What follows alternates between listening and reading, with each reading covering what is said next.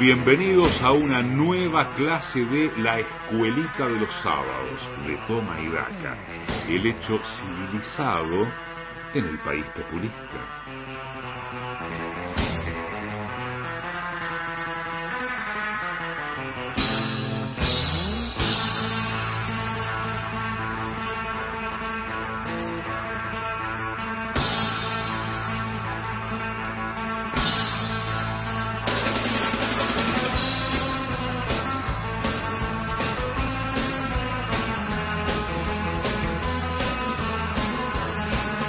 Señoras, señores, es él, es Julián Ellensweig, nuestro pedagogo de fuste, a cargo de la escuelita de los sábados de Toma y Daca. Bienvenido nuevamente.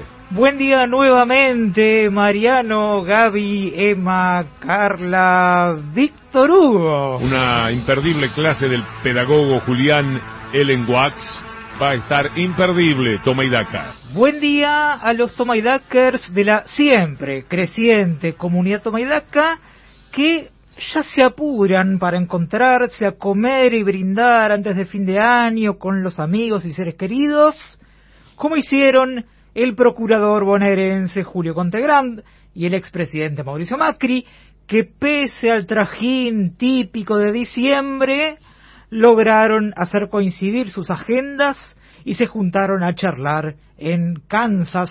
No estuve ahí, así que solamente puedo especular acerca de lo que dijeron en su reunión. Me imagino que habrán comentado lo deliciosas que son las ribs del lugar y que antes de despedirse se habrán deseado felices fiestas y buen año y habrán brindado por la independencia del Poder Judicial, que es uno de los pilares sobre el que se afirman las instituciones republicanas amenazadas por el avance del populismo autocrático de la pobre patria mía.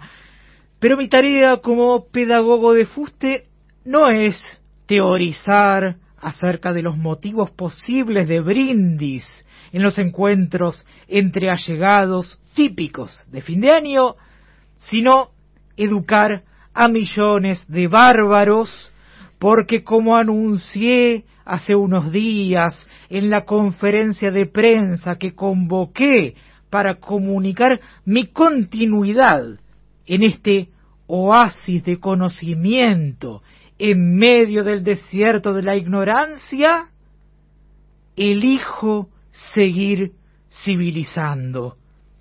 Así que le pido a la operadora y jefa de preceptores de este espacio que haga sonar el timbre para dar inicio oficial a una nueva clase de la escuelita de los sábados de Tomaidaca, la tribuna de doctrina educativa que funciona en la sede del Instituto Paria, instalada en los estudios centrales de la AM 750.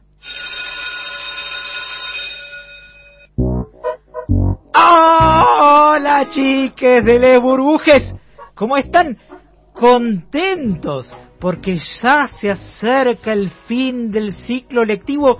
Yo estoy feliz porque fui reelegido como pedagogo de fuste para un nuevo periodo, así que antes de empezar la clase del día voy a hacer la jura que me habilita para seguir ejerciendo mi tarea como civilizador de las masas bárbaras.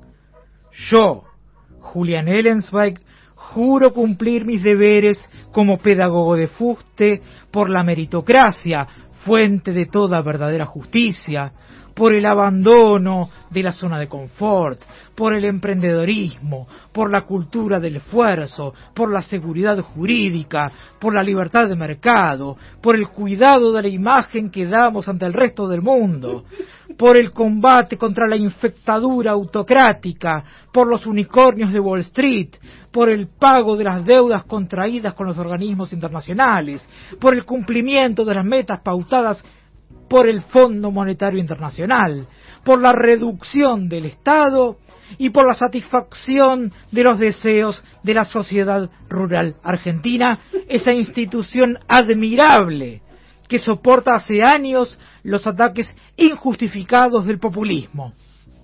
Si así no lo hiciere, que Dios y la patria me lo demanden. Habiendo jurado, tras mi reelección como pedagogo de fuste por un nuevo periodo, puedo empezar oficialmente mi clase del día en la escuelita de los sábados de Tomaidaca, celebrando la decisión de las autoridades del gobierno del proyecto inmobiliario, antes conocido como la Ciudad Autónoma de Buenos Aires, de que a partir de 2022 todos los alumnos del último año de la escuela secundaria realicen prácticas laborales obligatorias. Como educador de masas que piensa en el futuro de este páramo aquejado por el mal de su extensión, me alegra que estas prácticas laborales obligatorias alcancen a 29.400 alumnos de 442 establecimientos educativos de gestión pública y privada que deberán cumplir con 120 horas cátedra de trabajo a lo largo del año. Sepan, chiques, que este pedagogo de fuste que les habla o sea, yo, necesita que alumnos con ansias de formarse e insertarse en el mundo laboral se hagan cargo de las instalaciones del Instituto Paria, que le preparen el desayuno, el almuerzo, la merienda y la cena, y que lleven su ropa al lavadero. Todas esas actividades les permitirían adquirir conocimientos muy valiosos a los estudiantes que acepten hacerlas, así que hago pública mi invitación a que pasen sus 120 horas cátedra de prácticas laborales obligatorias, dándome de comer y corriendo para limpiar y barrer mi hogar. El servicio laboral obligatorio, que también es conocido como colimba educativa, es una medida brillante que permitirá que muchos chiques tomen conciencia de lo que les espera y eviten perder el tiempo con fantasías inútiles y sueños pavos.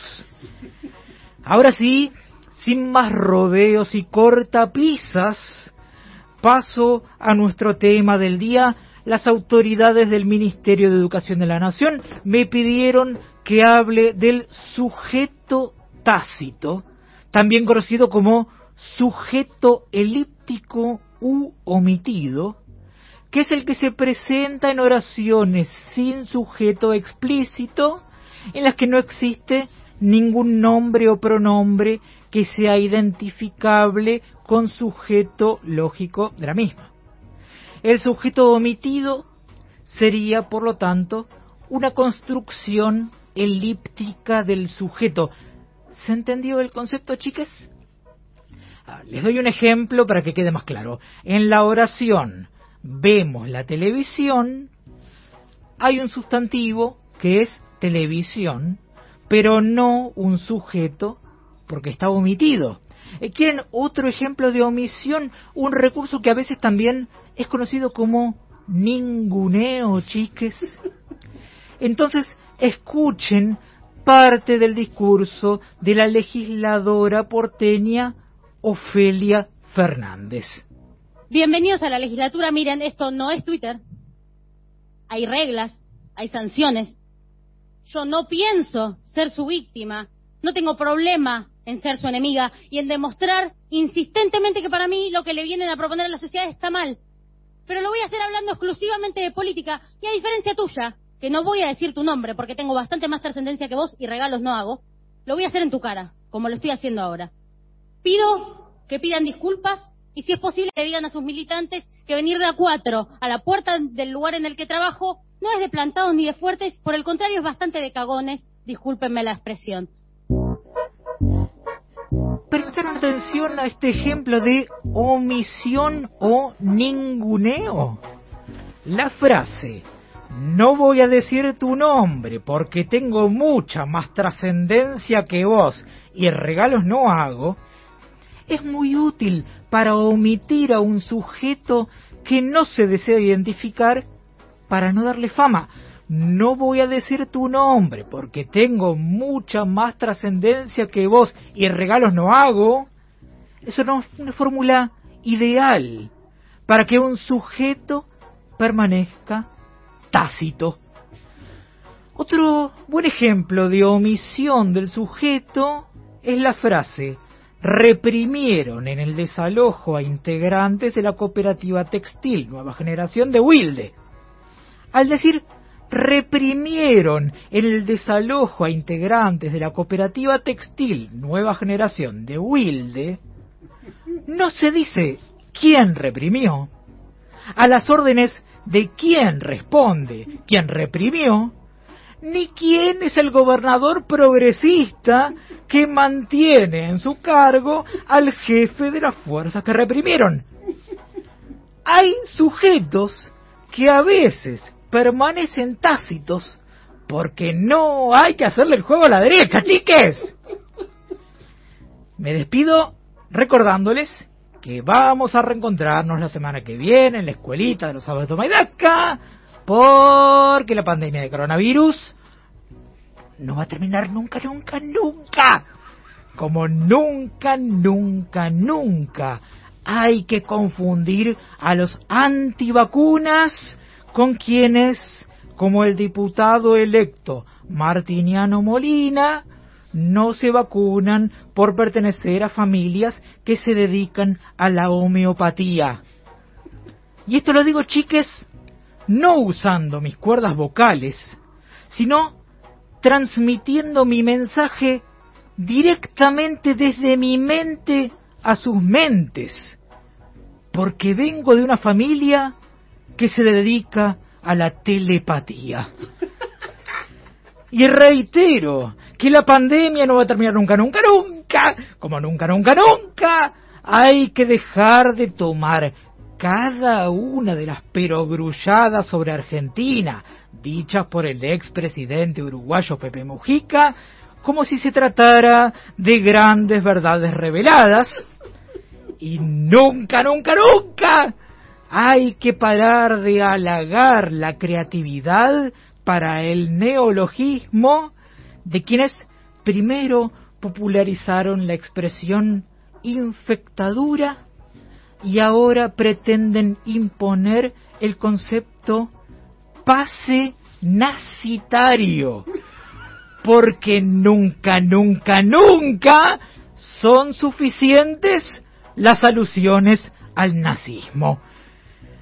Y a menos de un mes para el inicio de 2022, reitero que mi objetivo como lobista descarado para 2021 es que se legalice la eutanasia en Argentina antes de fin de año.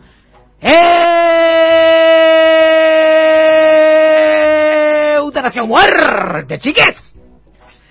Hasta la próxima convocatoria multitudinaria que viene en plena curva ascendente de contagios. ¡Que viene!